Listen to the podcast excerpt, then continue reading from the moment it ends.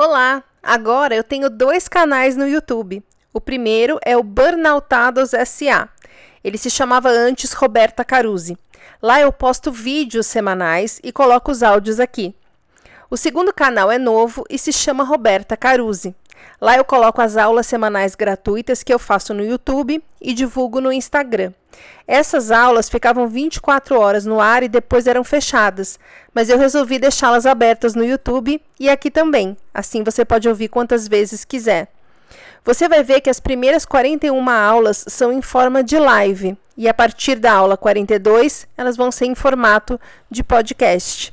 Você pode assisti-las em vídeo lá no canal.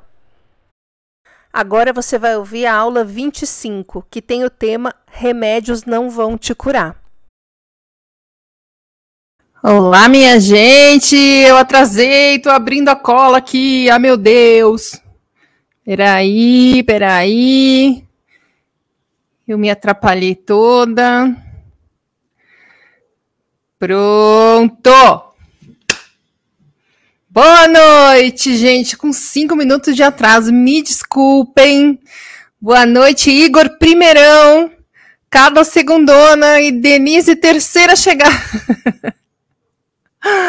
Boa noite, Ana, tricotando palavras.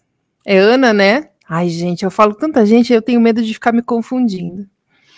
Bora lá, gente, para nossa aula de hoje. Para quem não me conhece ainda, meu nome é Roberta Caruzi. Eu sou uma ex-publicitária burnoutada depois de anos de sofrimento e falta de orientação por parte dos profissionais de saúde, virei uma terapeuta integrativa com foco na recuperação do burnout. Eu atendo com um protocolo criado por mim que mistura ciência e espiritualidade, porque oito anos de tratamento me mostraram que a ignorância sobre o burnout ainda é imensa já começa na hora que colocam um burnout como sendo causado exclusivamente pelo trabalho. A aula de hoje é um reflexo disso, de como as pessoas ainda não sabem tratar burnout, da reação que as pessoas têm quando eu falo remédios não vão te curar. E a gente vê como o entendimento da coisa, como a consciência sobre a coisa, mesmo por parte dos, dos profissionais de saúde, que deveriam ser quem orientam a gente, ainda é pífia. Esta é a palavra. Convido quem, não, quem ainda não me segue a fazer isso, seguir lá no Instagram, aqui no YouTube. Ai, meu Deus, tô cheio de fio aqui. Peraí, deixa eu arrumar os fios aqui. Que isso aqui vai me atormentar a live inteira.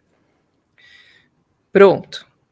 Então, como eu estava dizendo, eu convido quem não me segue a fazer isso, me segue lá no Instagram, aqui no YouTube.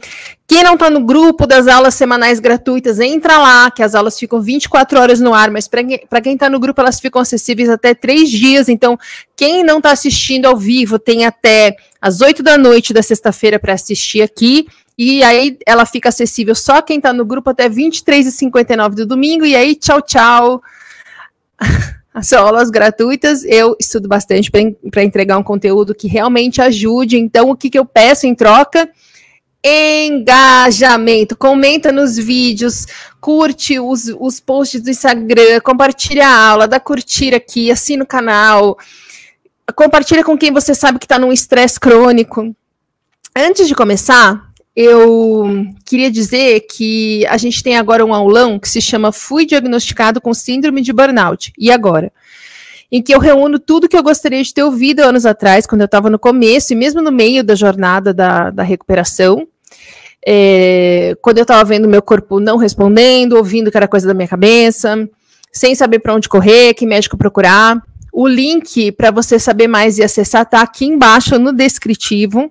Fica sempre lá no link da bio do, do Instagram também. Tá entrando agora no descritivo de todos os vídeos aqui do YouTube. E eu também quero dizer, e é o último aviso, prometo, que em novembro e dezembro. Não, gente, eu coloquei na minha cola para avisar dos grupos de FT que não vão ter mais. Minha cola está desatualizada. Esqueçam esse momento. Homens de preto. Pronto, vocês esqueceram. Aí, aqui no descritivo, então, tem o aulão. e acabei os avisos, bora para aula. Que hoje eu quero falar de remédios, porque, confesso, eu sabia que a situação estava crítica, claro, tanto que eu decidi fazer essa aula essa semana com esse tema. Mas para fazer a aula, eu tive que fazer uma pesquisinha. e eu fiquei de queixo caído. Sério mesmo. Então vamos lá. Porque a questão dos remédios é muito maior do que a questão do burnout, tá? Mas eles estão intimamente ligados e vocês vão entender melhor isso aqui nessa aula. Você sabia que o Brasil é o país com mais farmácias por metro quadrado do mundo? Eu ouvi uma live outro dia do André Trigueiro e ele estava indignado falando sobre esse dado, com toda razão, né? É, porque isso fala muito sobre a nossa sociedade de uma maneira geral. E eu que estou sempre aqui, parecendo um disco riscado, falando a respeito da cultura em que a gente está inserido, de como ela impacta na nossa maneira de viver, em como o nosso burnout deriva disso. Claro que aí você vai falar, tá, mas a nossa fala sobre a nossa sociedade como um todo, porque não é só no Brasil que a gente tropeça em farmácia.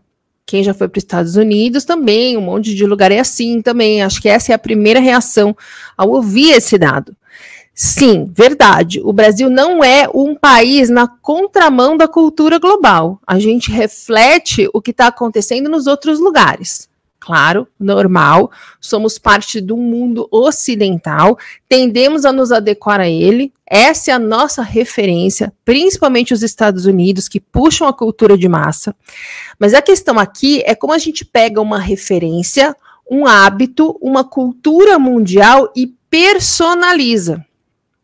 E aí, olhando para esse raciocínio, a gente começa a entender, por exemplo, por que o número de burnout no Brasil é tão grande.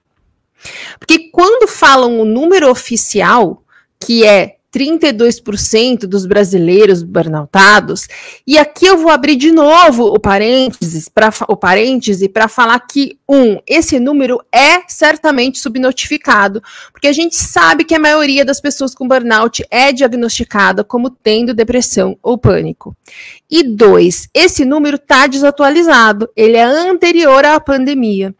E depois dela, outra pesquisa mostrou que 70% dos brasileiros já admitem estar lidando com consequências de estresse. Isso numa sociedade como a nossa, em que a gente considera que dormir é fraqueza, fala muito. Fecha o parêntese. Quando falam o número oficial de burnoutados, é uma, uma porcentagem, né?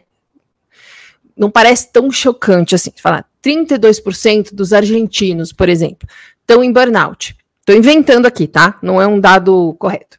A gente fala, ok, 32% das pessoas. Bacana. Mas quando a gente vai ver a proporção do que isso quer dizer no Brasil, que quantas pessoas moram na Argentina e quantas pessoas moram no Brasil? Eu fiz a conta. 32% de argentinos dá 13 milhões de pessoas e 32% de brasileiros dá 68 milhões de pessoas.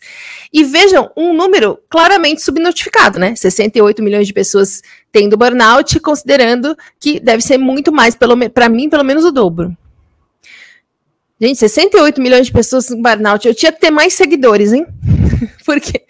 Porque o Brasil, gente, tem proporções continentais. Então, o que está acontecendo nesse lugar, que tem no mínimo, sei lá, 100 milhões de pessoas burnoutando, é para isso que a gente tem que olhar.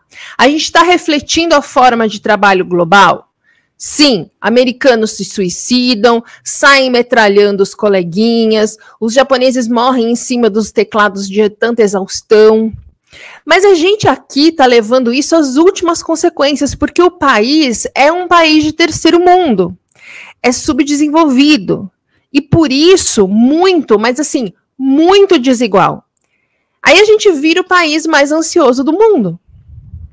E o Brasil tem uma questão aqui que, nesse caso, não ajuda, que são os memes. Tá? A forma de pensar, de raciocinar e de encarar a vida que, que é refletida nos memes. Nessa cultura dos memes, de piadoca, de se sentir inferior, de se sentir injustiçado o tempo inteiro, você junta tudo isso ao fato de todo mundo estar estressado, e estar estressado passa a ser uma questão de pertencimento. Então, vamos achar engraçado o meme que fala que toma dois litros de café, o meme que fala que se a gente não comer é, chocolate, a gente não passa o dia. Vamos achar engraçado que a pessoa é tão ansiosa que faz, passa sei lá, sai de casa, esquece as coisas para trás. Ah, haha, que engraçado, eu também faço isso. Isso é pertencimento. Não tá bom para mim, não tá bom para você, então vamos fingir que a gente se diverte, porque pelo menos eu tô vendo que eu não tô sozinho. Então a gente tem um povo que tem uma estrutura emocional muito instável, que tem dificuldade em ascender, sair da segurança financeira, que se sente parte de um grupo somente quando a gente está tirando sarro da quantidade de café, do tanto que a gente é ansioso, do nível de estresse que a gente passa. E aí a coisa fica perigosa. Parece que não, né? Mas fica. Pelo seguinte, a gente passa aí na onda dos outros. E é se sentir idiota em não fazer o que todo mundo faz. A gente não quer ficar para trás, a gente não quer perder mais essa oportunidade. A gente não quer ser segregado por ser chato, careta, estranho ou qualquer coisa assim. É assim que o consumo de álcool entre os jovens está crescendo de um jeito absurdo. É assim que o consumo de drogas sintéticas está sendo normalizado. Muitos jovens não sabem mais o que é para balada sem estar tá louco, sem estar tá mamado. E muitos nem têm mais a percepção do perigo, tanto de saúde quanto legalmente, de tão normalizado que é, ninguém nem toma mais cuidado. De nenhum dos dois jeitos. Essa combinação de fatores é, prejudici é prejudicial de todos os modos, mas eu vou entrar aqui no caminho que mais diretamente tem a ver com burnout, tá? Eu já vou ver o, o, o chat, só para não perder meu raciocínio aqui. Lembram na aula como se transformar em um zumbi? Quem perdeu essa aula, pode me mandar uma mensagem que eu mando para você o link, tá? Para você assistir, porque é uma aula bem legal. Nessa aula, eu comento como a gente é um bando de Maria vai com as outras. E eu não estou criticando, eu faço igual, fui criada do mesmo jeito. É uma cultura de bando. A gente tende a fazer o que esperam de nós. O que os outros fazem. Para quê? Para não ser expulso do grupo. E isso inclui muito aí quando a gente entende a forma como as pessoas estão é, avaliando o valor dos outros, inclui a questão da produtividade. Nós estamos falando aqui de uma cultura, e agora global, em que o seu valor está sendo medido pela sua produção, pelo tanto que você trabalha, pelo tanto que você ganha, pelo cargo que você tem. E isso, num, num país desigual, em que você tem sempre um comportamento vitimista por conta da dificuldade que é você ascender, a coisa começa a ficar muito pesada e muito perigosa. Vocês já estão carecas de me ouvir falar aqui sobre essa cultura dos coaches, etc., né, que faz a gente entender que a gente precisa ser útil para alguém, né? Que a gente aprende desde cedo que o nosso valor é determinado pelo tanto que a gente produz. Então, se eu estou em um trabalho, todo mundo está virando a noite para trabalhar mais, mais e mais, eu não me sinto no direito de ir para casa descansar. Já aconteceu comigo de acabar o meu trabalho, de ter virado a noite anterior, de sair meio cedo da agência e me sentir culpada. E de ser olhada com todo mundo meio com um olhar torto, como se eu fosse uma folgada. A gente sente isso porque a gente fica pensando: o que, que vão pensar de mim se eu for embora agora? Vão achar que eu não estou comprometida com o trabalho. Se me ligarem no meio das férias e eu não responder, meu Deus, quando quando eu voltar, capaz de eu perder o emprego. A gente fica desesperado e a gente começa a repetir o comportamento de todo mundo porque é isso que esperam de nós. Se o nosso chefe liga pra gente no meio das férias e a gente não atende, ele fica puto. Ele não consegue entender que ele tá fazendo uma coisa errada. Quem tá errado é a gente, porque imagina, como assim você tem vida fora do trabalho? Eu, hein? E se me mandam embora, o que, que a minha família, o que, que os meus amigos vão pensar de mim? Então, a gente faz o que tem que fazer para acompanhar o ritmo. Só que sem se dar conta de que todo mundo está pensando assim. Então, tem gente que não se sente no direito de ir para casa descansar porque me vê virar três noites. E pode ser que eu esteja me mirando no Joãozinho e o Joãozinho em mim. Pode ser que se a gente conversar sobre isso, a gente descubra que a gente só quer ir para casa dormir. E que a gente pode então fazer isso sem que o outro se sinta mal. Mas se todo mundo em volta fizer o mesmo, é bem capaz de eu combinar com o Joãozinho, ir para casa descansar e o Joãozinho ficar lá para me puxar o tapete. Porque atualmente a gente trabalha na base da competição individual, onde todo mundo é nosso concorrente onde você não pode ajudar ninguém, onde a cultura de time e de equipe está cada vez mais em desuso. E a gente não pode dar motivo. Isso, isso faz parte da cultura brasileira, já que a, a gente nasce aprendendo a ir para cima, porque até o governo que deveria te dar coisas, se puder, tira tudo que você tiver. Então a gente vai para cima. Neguinho não pode esperar cinco minutos o carro passar, ele tem que se atirar na frente do carro correndo, que ele não pode perder tempo. Além disso, porque sim, tem mais. Gente, eu sou um inferno. Esse era meu trabalho, pegar 400 coisas, pesquisar mais 900 coisas, juntar mais 500 coisas no PowerPoint para puxar no meio desse caos uma estratégia de comunicação. Boa sorte. Mas enfim, além de tudo isso que eu falei, tem a questão do desconforto em lidar com as nossas emoções. Porque pensa, numa cultura onde você é motivado a virar uma máquina, produzindo cada vez mais, mais e mais, você é desmotivado a lidar com suas emoções, porque as suas emoções atrapalham você na missão de ser útil, de ser produtivo, de não ter tempo nem para ficar doente, porque adoecer é considerado fraqueza, preguiça, frescura. Dormir é para os fracos. Então as pessoas passam a não conseguir lidar com nenhum tipo de angústia, tristeza, ansiedade e desânimo e começam a acreditar que a solução é tomar um remédio que faça aquilo sumir o mais rápido possível. E se o Joãozinho toma e te fala que ajuda ele a ser mais máquina do que gente, você vai e toma também. E que só para encerrar essa primeira parte, vai uma outra questão, que juro que é a última, que é a do informalismo do mercado de trabalho no Brasil, da forma despreocupada que a gente, que a gente leva a vida, sem estar tá nem aí para regras e leis. Qualquer remédio que mexa na caixa preta do sistema nervoso precisa de acompanhamento médico. E os médicos, a maioria deles, a esmagadora maioria deles, não tá mais nem aí eles ouvem a gente por três minutos e tacam o remédio. E mais do que isso, sempre vai ter um farmacêutico irresponsável que vende remédio sem receita. E é essa a dinâmica em que a gente vive.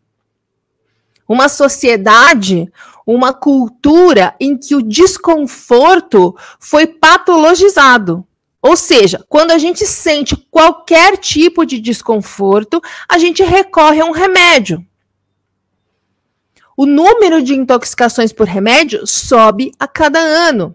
O número de mortes causadas por abuso de remédio sobe a cada ano. O número de médicos que receitam remédios psiquiátricos por qualquer motivo sobe a cada ano. O número de pessoas diagnosticadas com transtornos que elas não têm sobe a cada ano. Já reparou que de repente todo mundo tem TDAH? Que nem há, uns anos atrás toda criança tinha hiperatividade, precisava tomar Ritalina? Vocês lembram disso? Que chegou uma hora que começou a se discutir se realmente a necessidade era da criança de tomar Ritalina porque tinha algum transtorno, se era da mãe, que não estava conseguindo educar a criança de uma forma que ela fique num certo controle da situação.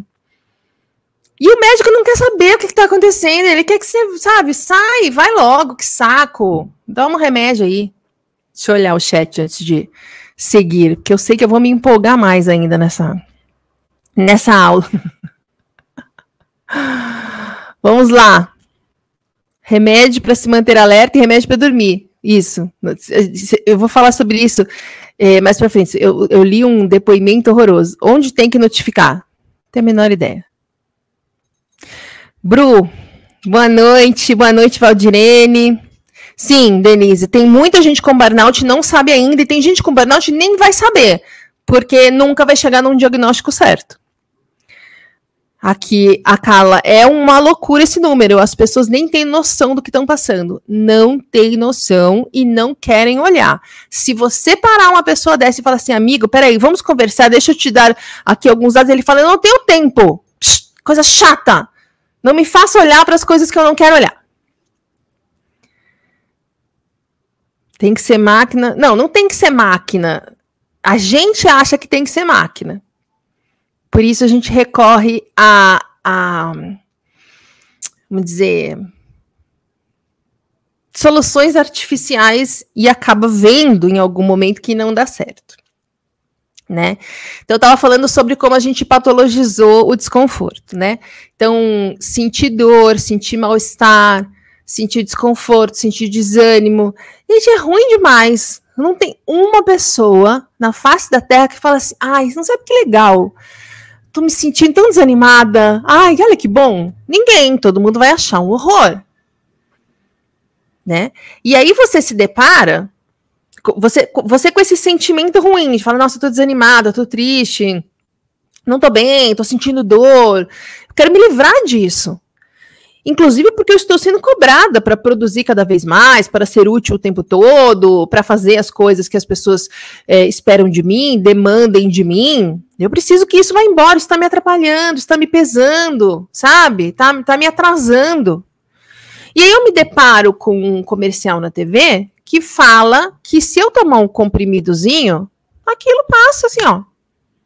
Sumiu. E você ali sendo demandado por chefe, cliente, os, Joãozinhos competindo com você, relatório, prazo, pandemia, estresse, ansiedade, falta de tempo. É claro que aquilo vai parecer atraente, gente. E além do mais, todo mundo toma. Perdeu-se a noção do perigo. E aí, o que, que acontece quando a gente, inserido nessa cultura, nessa dinâmica, nesses novos valores, nessa percepção, nessa competição, nesse afã de corresponder a tudo isso. O que, que acontece quando a gente burnouta? A gente quer um remédio para sarar. Óbvio. Você não está conseguindo dormir? Toma um remédio para dormir. Está cansado? Toma um remédio para fadiga. Toma um estimulante. Tá com o intestino ruim? Quero um remédio para desbiose. Qual que é o remédio de desbiose? E outra coisa, não é todo, não é isso que todo mundo manda a gente fazer? Todo mundo que tá aqui, que em algum momento comentou com alguém sobre o que está passando, seja relatando sintomas ou sendo falando claramente que está com burnout. 100% das vezes a pessoa manda a gente tomar alguma coisa. Como se a gente estivesse sendo idiota como se a gente estivesse passando mal à toa. Toma um remédio que você sara. Gente, pra quê? Pra que isso? Eu passei oito anos ouvindo, mas pra que isso? Vai logo no psiquiatra, toma um remédio. Até hoje tem muita gente que acha que eu demorei esse tempo todo para sarar porque eu me negava a fazer o tratamento correto porque eu estava em negação, porque eu tinha preconceito com o psiquiatra, porque eu não, eu não queria tomar remédio, as pessoas foram tirando conclusões. Porque além de ser o que todo mundo manda a gente fazer, não é isso que todo médico manda quem tem burnout fazer?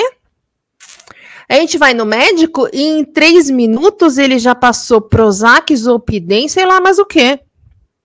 E aí você pesquisa. E é isso que falam que quem burnout tem que fazer. Ir no psiquiatra. Então tá certo, se eu tô com burnout, eu, for, eu tenho que ir no psiquiatra, eu tenho que tomar um monte de remédio que o psiquiatra passa. Pronto, é isso aí. Só que eu estou aqui, a chata do rolê, para te falar que não se resolvem coisas complexas com soluções simples.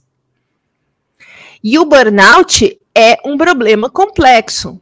Não se resolvem problemas complexos com soluções simples.com.br.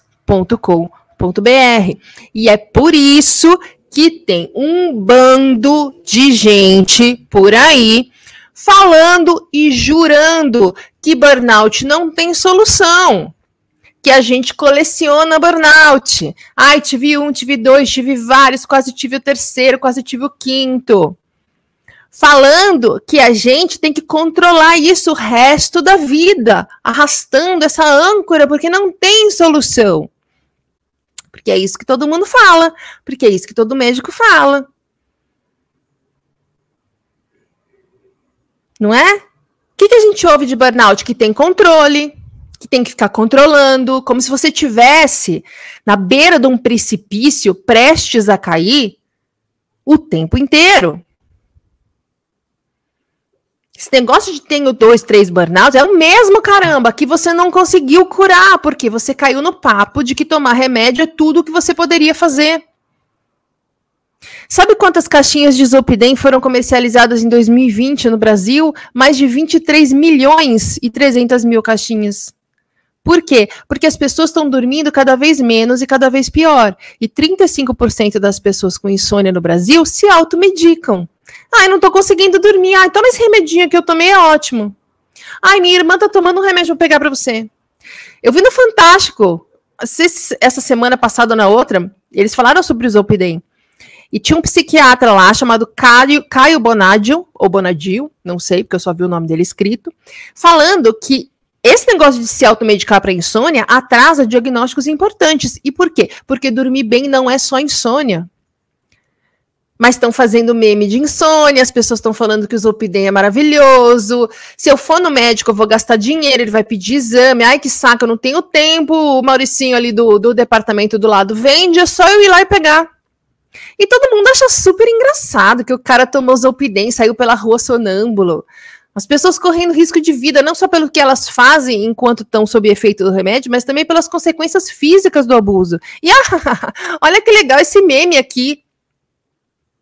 Você sabia que o Zolpidem é um hipnótico indicado para ser usado por no máximo 10 dias? O Zolpidem é um remédio que é indicado, por exemplo, você fez uma cirurgia. Ah, vou dar um exemplo meu. Anos atrás eu fiz uma cirurgia no aqui no rosto, no nessa parte da eu, eu emagreci muito e ficou aquela papo de galinha aqui, e eu me pegava conversando assim com as pessoas. Então eu fui lá e falei, moço, por gentileza, passe a faca aqui. Só que é uma cirurgia maior do que parece. Então você fica com um corte na cabeça inteira, inteira inchada. Tem uns uma semana de puro horror. Nessa uma semana de puro horror, eu não conseguia dormir, porque eu tinha que ficar de barriga para cima, não podia me mexer, não podia encostar o rosto em nada, você fica tenso, você não dorme. Não me indicaram Zolpidem para tomar, tá? Por isso eu tinha muita dificuldade em dormir, mas descobri que essa é uma das indicações. Você fez uma cirurgia, não, não tem posição para dormir, ou não pode se mexer dormindo. Te dão Zolpidem para você tomar uma semana ele é indicado para ser usado sem perigo por 10 dias no máximo. As pessoas estão tomando Zolpidem faz anos, todos os dias, e aumentando as doses. Gente, toda vez. Mas, ó, toda vez, toda vez, toda vez que eu menciono insônia nos stories, aparece alguém me falando para tomar remédio para dormir, como se eu fosse uma imbecil como se eu fosse uma idiota que não dorme porque não sabe que existe remédio, sei lá. Então as pessoas se sentem obrigadas a me informar que existe um remédio para dormir. Eu passei anos para entender cada motivo de insônia. E a gente resolveu um a um. E hoje eu durmo de boas. Será que seria uma solução melhor eu me viciar num remédio de dormir? Sem ter resolvido nenhuma causa?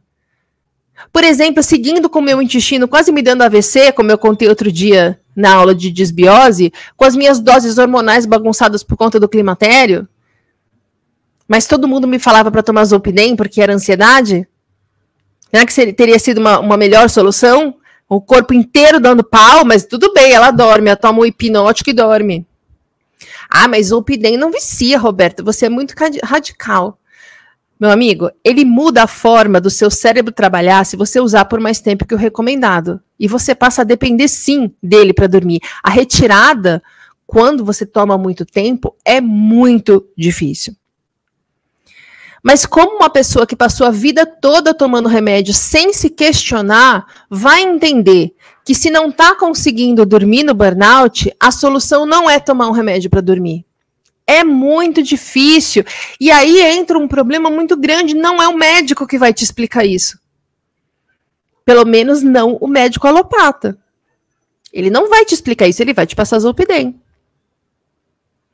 Resolvido. E o negócio do Venvance? Vocês estão vendo isso? O Venvance é um estimulante recomendado para, entre outros casos, quem tem TDAH mas quem realmente tem. Porque muita gente não tem, mas o médico tá com foda-se, fala que tem, a pessoa acha ótimo, né? Porque o remédio faz ela se sentir animada. Por que, que eu vou questionar? né? Então vamos fingir que eu tenho TDAH, porque agora parece que todo mundo tem, né? O pessoal brota do chão, vamos tomar remédio. Lembrando que o remédio custa 500 pau a caixa. Venvance Zolpidem vem sendo receitado e tomado como se fosse balinha. E existem vários estimulantes, mas o Venvance virou moda porque ele emagrece. Ai, que legal! Nos primeiros dias você toma e perde o apetite. Agora, quando ele sai do seu sistema, você come a geladeira inteira numa larica infinita. E aí você toma outro comprimido para evitar isso. Né? Inclusive, não duvido, aliás, tenho certeza que tem gente que toma para emagrecer.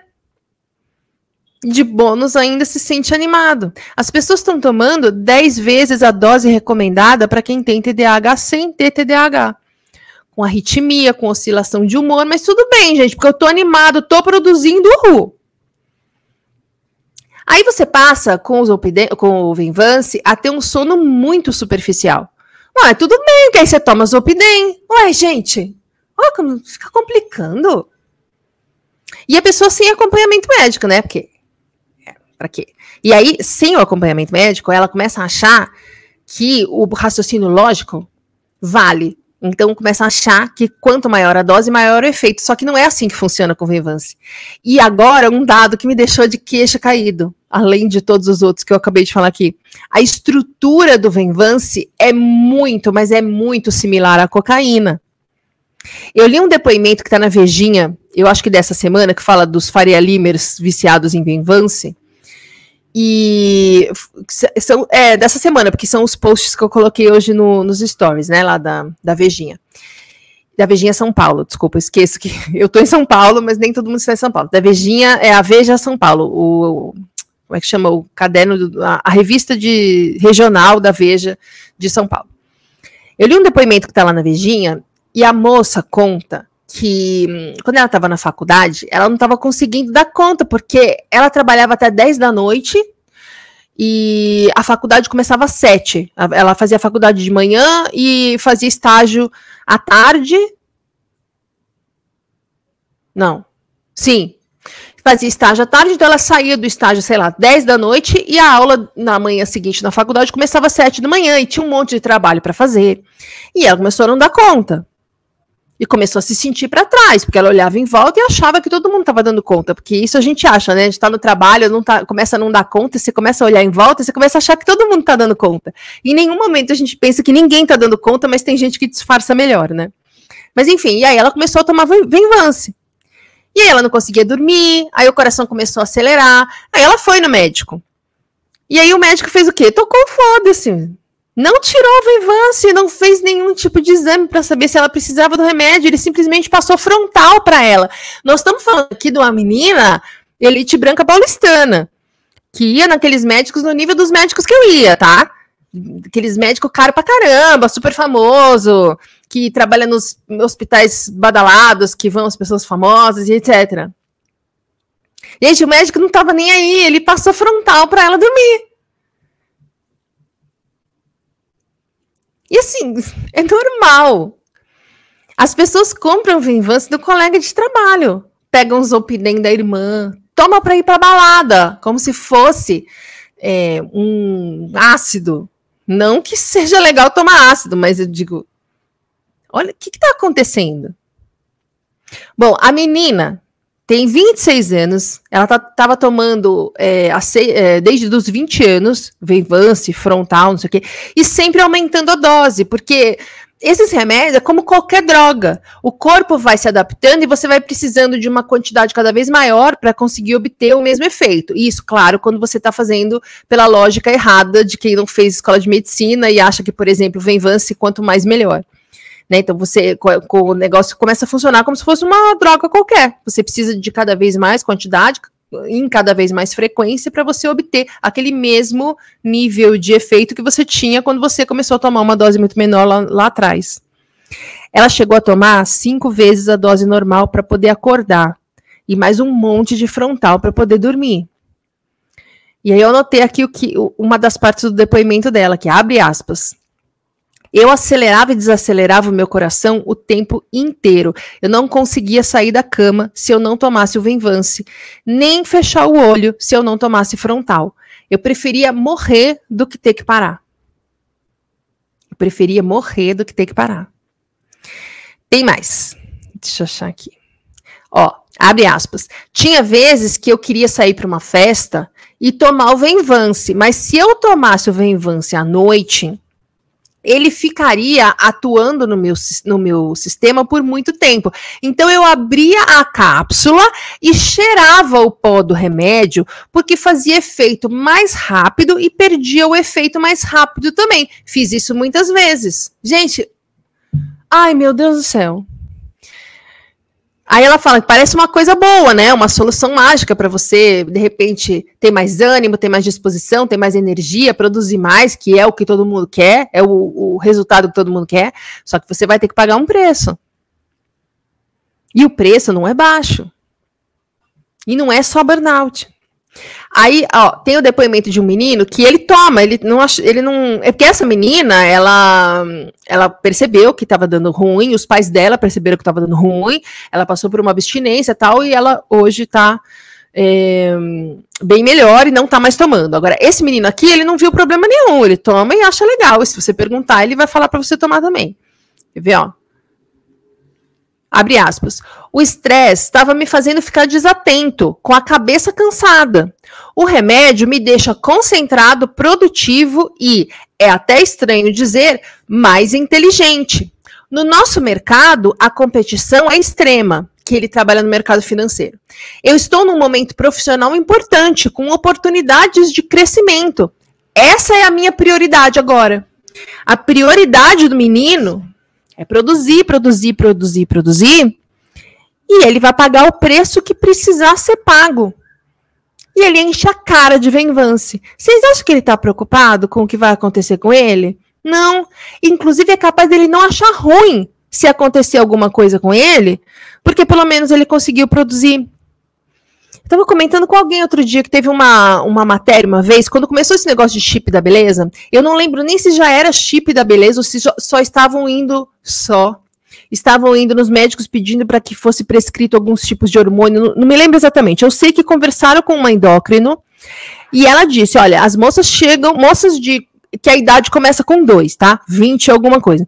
Chegam no meu consultório que era uma médica que, que diferentemente do que estava sendo mostrado na matéria, ela não é, receitava só porque você queria, né? Ela mandava você fazer um monte de exame e receitava o que você precisava. E ela falou que as moças chegavam lá no consultório dela e ela explicava o que, que poderia acontecer fazendo uso daquele jeito, não sei o quê. E aí ela perguntava: você prefere ficar magra ou viva? Ter saúde? Eu prefiro ficar magra. A pessoa, a menina, eu prefiro ficar magra e morrer com 40 anos do que não ficar magra e viver até 80.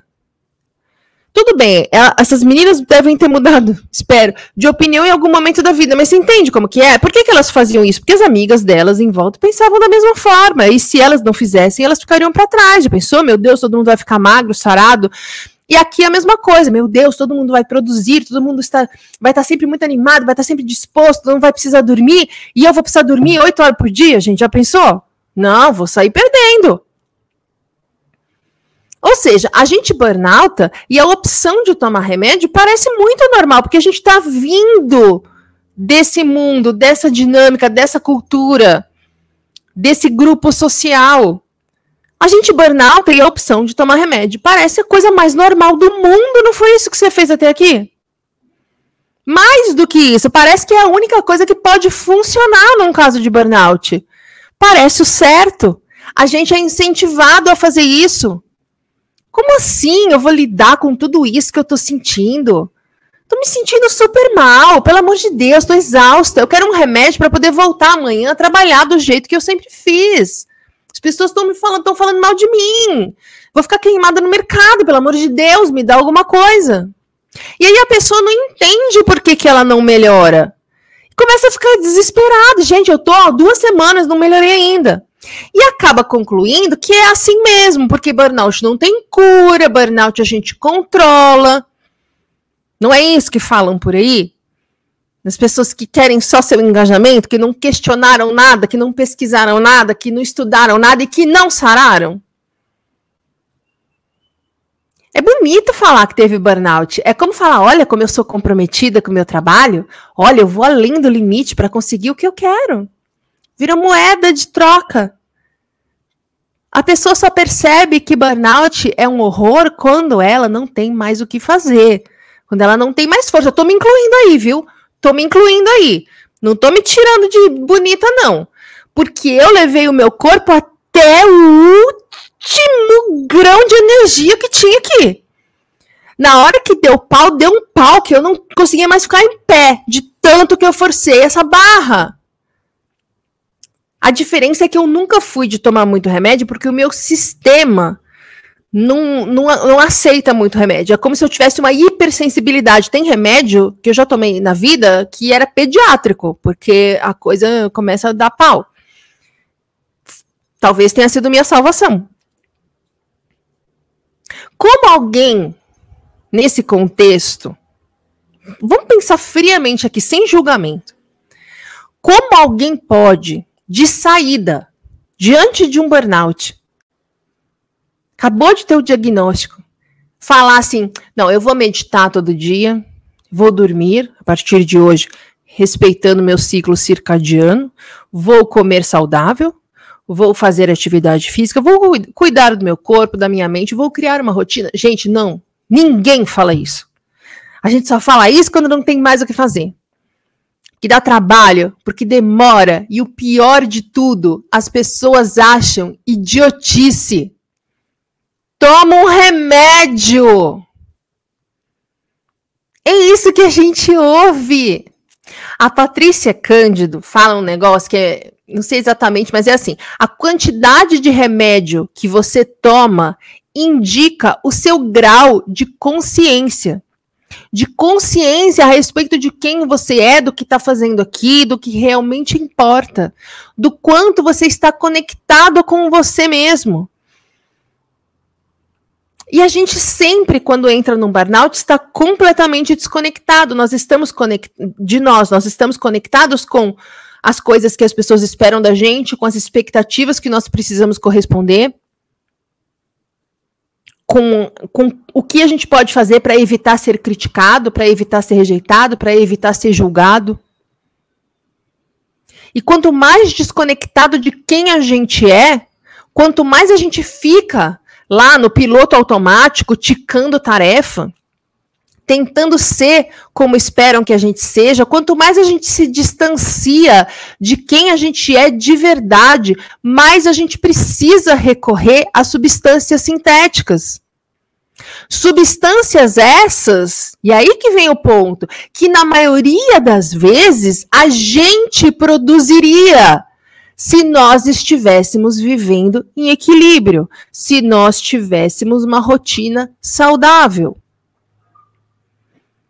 Eu sempre falo que a gente entra num burnout tentando ser quem a gente não é. E a gente só sai quando a gente está pronto para ser quem a gente nasceu para ser. Para ser quem a gente é. De verdade, na nossa essência, na nossa alma. Só que para fazer isso, a gente precisa olhar para dentro. A gente precisa se reconectar. A gente precisa ouvir nosso coração. A gente precisa abstrair o julgamento dos outros Precisa parar de tentar corresponder à expectativa. E qual é a dificuldade de ser quem a gente deve ser? Você que vai me responder. Você está pronto para ser tão dono de si mesmo, tão maduro e tão autêntico, a ponto de fazer escolhas que serão julgadas, ridicularizadas, ou que vão incomodar e muitas vezes ofender ou decepcionar as pessoas que estão à sua volta? Você está pronto? Não é fácil fazer isso.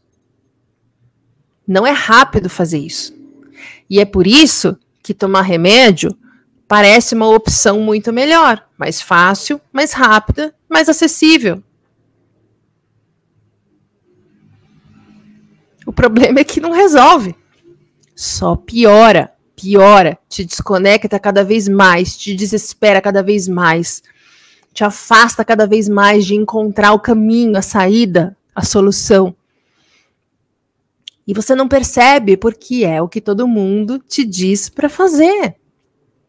Quando uma pessoa está distante do seu propósito de vida, da sua missão aqui na Terra, gente, parece papo de maluco. E eu sei que quem está completamente conectado só com, a, com essa parte de remédios, de produção, me ouve falando isso, deve falar de coitada, fumou uma banana, né?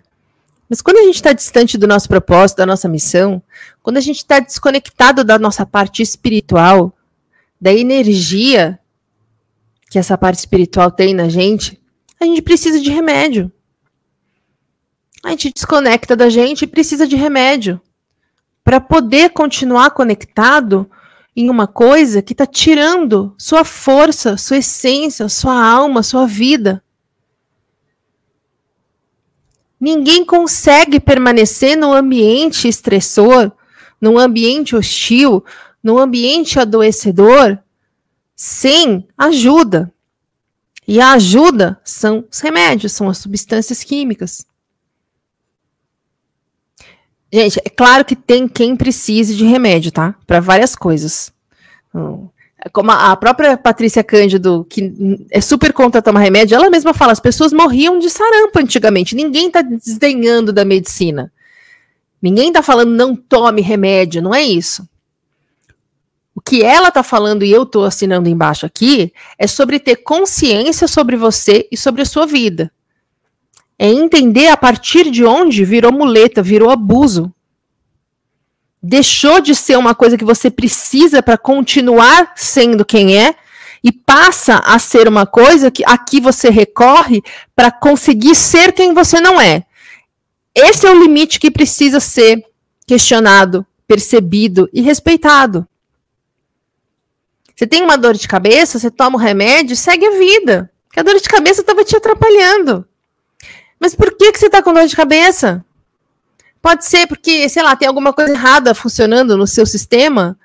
Pode ser porque você não está conseguindo se expressar. Pode ser que você queira ir numa direção e se sinta obrigado a ir para outra. Tudo isso dá dor de cabeça. Você faz a escolha de tomar o remédio para não precisar olhar para isso. Para não precisar enfrentar as pessoas, passar pelo julgamento das pessoas, enfrentar as suas próprias vulnerabilidades, que as pessoas à sua volta apontam como se fosse uma fraqueza, como se elas não tivessem vulnerabilidades e fraquezas. Você toma um remédio e continua fazendo tudo que todo mundo acha ótimo. Você não tenta respirar, você não tenta desacelerar, você não tenta meditar, você não tenta analisar a sua agenda, suas prioridades, para ver se você está em sobrecarga, para ver se você está desconectado dos seus objetivos, dos seus sonhos, para ver se você está acelerado demais, para ver se você esqueceu de olhar para si mesmo e está escolhendo tudo e todos como prioridade na sua vida. E quando chega no fim do dia, você é um fiapo de um trapo de chão sem energia e não consegue fazer nada que seja autocuidado. É mais fácil tomar um remédio, gente. É muito mais fácil. E é um vício. Tomar remédio para que a dor passe é um vício. Tô com burnout, toma um remédio para essa dor passar. Mas você pode ter enganado a si mesmo até aqui. Mas para sair de um burnout, você vai precisar fazer as coisas de outro jeito, com mais consciência e menos química mudando o estilo de vida, se reconectando, se reequilibrando, se reinventando, porque essa técnica de não pensar na dor te afastou de quem você é, da sua alma e da sua essência. Você pode tomar quanto remédio você quiser. O máximo que você vai conseguir é controlar, é ficar lá na beira do precipício, perigando cair o tempo inteiro arrastando uma âncora junto com você que te pesa, que te atrasa o tempo inteiro. Então, pelo amor de Deus, gente, se liga. Procura um tratamento integrativo. Faz o que você tem que fazer, olha para onde você tem que olhar. A resposta para tudo que te trouxe a um burnout não está na farmácia. Só para terminar, é, para quem eu, eu falei no começo, né? Para quem perdeu, para quem chegou depois, tem um aulão. Vou repetir, é muito importante isso. eu não sou a pessoa que faz produtos para ah, vou ser agora uma digital influencer e viver da... não é isso. Eu fiz um aulão chamado Fui diagnosticado com síndrome de burnout. E agora, justamente porque ter o diagnóstico não é o começo da melhora. Tá? A gente tem o diagnóstico, a gente é mandado para o psiquiatra, ele dá um monte de remédio, a gente não melhora, ele aumenta a dose, a gente fica dopado, não melhora, ele fala que a gente não quer sarar. Então, nesse aulão, eu explico o que, que você tem que fazer para sarar. São três frentes, tá? O tratamento médico integrativo, a terapia e a sua parte, porque é preciso mudar o seu estilo de vida e ninguém nunca vai fazer isso por você. Né? Eu espero que ainda esse ano eu lance a segunda parte, que é uma rotina de saúde física e mental, que foi o que me curou. Foi como, como eu posso traduzir a minha parte no tratamento é, na prática. Com essas coisas que eu fiz de saúde física, de saúde mental, que eu vou explicar o que, que é, como eu faço, enfim, é uma imersão, vai ser muito bacana, tá? É,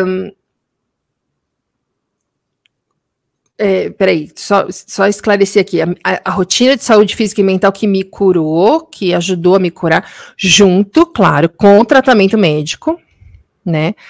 Lembrando que eu nunca pisei no psiquiatra depois do colapso, e eu não tô falando isso com orgulho, viu? Porque não tem problema nenhum ir no psiquiatra, nem tomar remédio. Você nunca vai me fazer falar, nunca vai me ouvir falar para você não tomar remédio se você precisar tomar. Eu tomaria, se fosse o meu caso, mas sem pestanejar. Tá? Inclusive já tomei, que 20 anos atrás, tudo bem que foi um erro ali do, de um desses médicos que entucham remédio na gente, justamente do jeito que eu acabei de descrever aqui, mas o fato é que me deram antidepressivo e eu tomei. Né? Adiantou pra caramba, porque depois passou um pouco, eu tive um colapso de burnout. Parabéns pro médico que receitou. Enfim, então, para comprar um aulão, o link está aqui no descritivo. Procura um médico integrativo, faz sua parte e você vai resolver o seu burnout de vez, porque burnout tem cura. Esse negócio de falar que burnout não tem cura é ignorância, gente. Daqui uns anos para frente, vocês vão falar: "Nossa, a Roberta falava isso em 2022". Que pessoa visionária. Não é visionária, é que eu sou chata, eu questiono, eu nunca aceitei o que falavam para mim, não tinha sentido, eu falava: "Não tem sentido". Sofri muito por isso? Muito. Demorei muito para me curar por conta disso, porque ficava lutando com as pessoas? Muito. Por isso que eu fiz o aulão, inclusive, para economizar tempo. Vocês não precisarem passar por isso. Tem uma coisa só para antes de eu ir ver o chat ali. Quem está tomando remédio psiquiátrico vai ter que descobrir se pode parar ou se precisa só ajustar, tá? Você tem que ver isso com seu médico integrativo, com o seu psicólogo, conversa com seu psiquiatra depois de ter ido no integrativo e depois de ter ido no integrativo e estar tratando o intestino. Tá? Porque muito do que o seu médico psiquiatra acha que é da sua depressão e da sua ansiedade é o seu intestino. Então, a gente vai ter, na semana que vem, eu vou lançar um aulão de desbiose intestinal, tá? Tá saindo do forno. Quem viu a aula gratuita do intestino que eu fiz faz o quê? Umas duas, três semanas, não compra o aulão, tá? Não compra o aulão pago, porque lá tem coisa a mais, mas nada que justifique você pagar, tá? Quem viu a aula gratuita, parabéns, é isso aí. E só para terminar, só para não esquecer aqui. Quem está tomando remédio psiquiátrico não para de tomar de uma vez, tá? Pelo amor de Deus, é perigoso. Mesmo que você fale, não, mas eu não estou me sentindo bem, eu estou dopada, é muito perigoso. Faz o desmame, conversa com o médico, com os três profissionais, com o seu médico integrativo, com o seu psicólogo e com o seu psiquiatra para ver a melhor forma de você fazer isso, tá? Para você não uh, adicionar mais um problema que o seu corpo vai ter que curar, vai ter que processar, e mais uma coisa que vai fazer você se sentir muito mal e sem controle, tá? Deixa eu ver aqui. Ah, tá rolando uma conversa aqui no chat, mas eu sou fofoqueira, vou ver. Deixa eu ver aqui. Beijo com depoimento dessa moça. Denise, eu também fiquei. Eu fiquei lendo aquilo, falei, meu Deus, eu nunca imaginei que eu fosse ler um negócio desse. E é, é, o que eu falei, eu sabia que o tema era relevante. Por isso eu fiz a aula, mas na hora que eu fui ler, eu falei, meu Deus do céu. Lei de Pádua. Senti isso, muita fadiga, memória ruim, com dificuldade para aprender conteúdos novos, desatenta e desconcentrada. É, isso aí é um resultado do estresse crônico. É, acho que todo mundo que chegar no burnout vai relatar isso de alguma forma, porque isso aí é um resultado do estresse crônico. Você falou tudo, desconectado, estou à procura de mim mesma, é isso. Aqui, ó, a Denise falando, eu só não fui ao fundo do poço porque fortaleci meu lado espiritual. Mudar de estilo, mudar estilo de vida é a, porta, é a parte mais difícil. Sinto nadar contra a maré todos os dias. A correnteza me leva muitas vezes quando eu me sinto sem forças. Mas, Denise, você. Eu lembro que você continua no mesmo trabalho, né? Vai ficar difícil mesmo, porque o ambiente ele meio que determina a, a forma como a gente consegue é, mudar os nossos hábitos, né? Largar os nossos vícios. E quando você continua inserida no ambiente que te adoeceu, aí fica mais difícil ainda. Porque você está tendo todo um ambiente te levando, te incentivando, te motivando e te julgando é, para fazer exatamente do jeito que sempre foi que você já viu que resulta em você ficando doente, né? Então é como se você estivesse re, é, remando contra a maré, nadando contra a maré, que é pior ainda. Não dá para esperar sentada a cura, temos que fazer a nossa parte, sim. Não tem como sair de um burnout sem fazer a nossa parte. Tem muita gente que terceiriza para o médico e para o psicólogo e fala assim para mim: ah, mas eu fui no médico, mas ele não está resolvendo. Aí você começa a perguntar para a pessoa: você mudou sua alimentação? Você faz higiene do sono? Como é que você está comendo? É, tá fazendo atividade física? Está meditando? Como é que você desacelera a mente? E a pessoa não está fazendo nada. Ela só foi no médico. Ou ela só está fazendo terapia. Ou ela vai no médico, faz terapia, mas ela está esperando um resultado vir sem participar ativamente daquilo. Sem aceitar mudar a parte difícil, que é a rotina, que é o estilo de vida. Aprender a impor limites, lidar com as pessoas, com o julgamento das pessoas, com a autoinvalidação, com o sentimento de incapacidade, de impotência, tudo aquilo que fez com que a gente fosse acumulando tudo isso até chegar num estresse crônico e acumulando um estresse crônico até colapsar num burnout. Claro que vai ser difícil, porque a gente vai ter que olhar agora para justamente, absolutamente tudo o que nós fizemos questão absoluta de não olhar antes de colapsar, antes de ficar doente, antes de perceber que não estava dando certo. E aí agora chega uma hora que a gente não tem mais opção. Porque é claro que a maioria das pessoas vai escolher o remédio, às vezes até porque não sabe que existe outra opção. E aí não resolve. E aí, depois de sofrer muito tempo, é que a pessoa vai falar: Meu Deus, que outras coisas eu posso fazer? E aí talvez ela comece a perceber que precisa mudar o estilo de vida, mas assim, é um caminho muito árduo. Por isso que eu tô falando desses produtos que eu tô fazendo, não é a intenção de ser a digital influencer que faz sete em três, que ganha não sei quanto, ganha a plaquinha da Hotmart. Não é isso. Eu tô tentando fazer vocês economizarem tempo. Como resolve isso? Precisa saber isso, precisa saber aquilo, precisa saber aquilo outro. Falei ontem nos stories. Eu não dou conta de atender todo mundo na sessão individual. Então, eu estou fazendo produtos que ajudem as pessoas a ter recursos para ir entendendo a dinâmica e o que precisa ser feito, até que chegue a sua vez na, na fila da terapia individual, ou para quem fala, não, não consigo fazer terapia, não tenho essa grana, então deixa eu te explicar. Como que faz? Porque não é remédio a solução. Só que todo mundo só sabe repetir isso. 99,99% ,99 das pessoas que você perguntar sobre burnout, mesmo aquelas que falam a respeito, mesmo aquelas que são médicas, que são terapeutas, que são psicólogas, elas vão te falar para tomar remédio.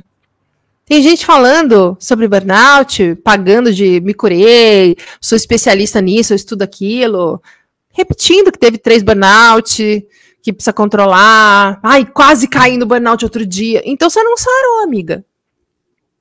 Isso é mais comum do que a gente pensa. A Leide está perguntando se pode ser homeopata. Olha, Leide, vou ser muito sincera com você. Em teoria, sim, porque o homeopata é um médico da linha integrativa, né? Mas na minha experiência pessoal, e aí veja que agora eu estou te falando a minha experiência pessoal, a minha opinião pessoal. Na minha experiência pessoal, eu estive, eu fui tratada durante alguns anos por uma médica homeopata excelente. E ela não me ajudou a partir de um certo momento, mas eu continuo reconhecendo que ela é excelente. A homeopatia não deu conta, tá? Mas aqui nós precisamos levar em consideração também o nível do burnout que eu tive. Porque, meu Deus do céu. Então, em teoria, pode ser. Não vou te prometer que vai dar certo. Tá? Procura um médico uh, ortomolecular, se você puder, mas se você quiser, procura o homeopata e vê como você se dá com ele. Às vezes, o nível das coisas que estão acontecendo no seu corpo, às vezes ele entende totalmente, te ajuda. Pode ser que dê certo. Tá? Mas se você me perguntar, eu, você acha melhor eu procurar um homeopata ou um médico ortomolecular, eu vou te falar, procura um médico ortomolecular. Tá bom? É isso, minha gente. Respondi tudo.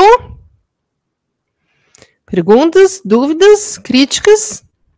Tapa na cara? Então é isso. Beleza, gente. Eu tava vendo hoje a agenda. Nós vamos ter aula até o dia 22 de dezembro, tá? Nesse ano. Aí eu vou fazer duas semaninhas de, de férias, de descanso, pelo menos da, das aulas, dependendo de como tiver o produto, eu ainda trabalho nele, mas a minha intenção é tirar umas duas semaninhas e aí a gente volta, se eu não me engano, dia 12 de janeiro, tá? Que eu acho que vai ser dia 22, depois tem mais uma quinta, daí acho que é dia 5, e aí a gente volta dia 12. Se eu não me engano, é um negócio assim, mas eu vou avisando, tá? Ó, a Denise tá falando que a homeopatia também não deu certo para ela. Então, Leide, se você puder me contar depois, se você optar por ir no, no homeopata, eu agradeço. É, mas já fica aqui a dica, tá? Se você quiser já procurar, ou se você em, em, estando no homeopata achar que não está rolando, procure então um médico ortomolecular, tá? Os médicos da linha integrativa, e lá nos meus destaques do Instagram tem uma explicação um pouquinho mais, mais detalhada sobre o que é um médico da linha integrativa. Eles se denominam geralmente médicos funcionais, médicos integrativos ou médicos ortomoleculares, tá? Então, André, você precisa ir num médico integrativo, fazer o tratamento direitinho, porque o sistema é uma coisa complexa, acontecem várias coisas e tem várias consequências.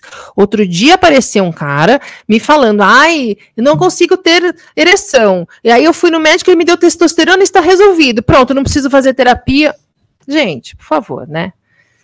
Então, André, vai no no médico. Mariana, as aulas são sempre às quintas? Sempre às quintas-feiras, às 20 horas, aqui no YouTube.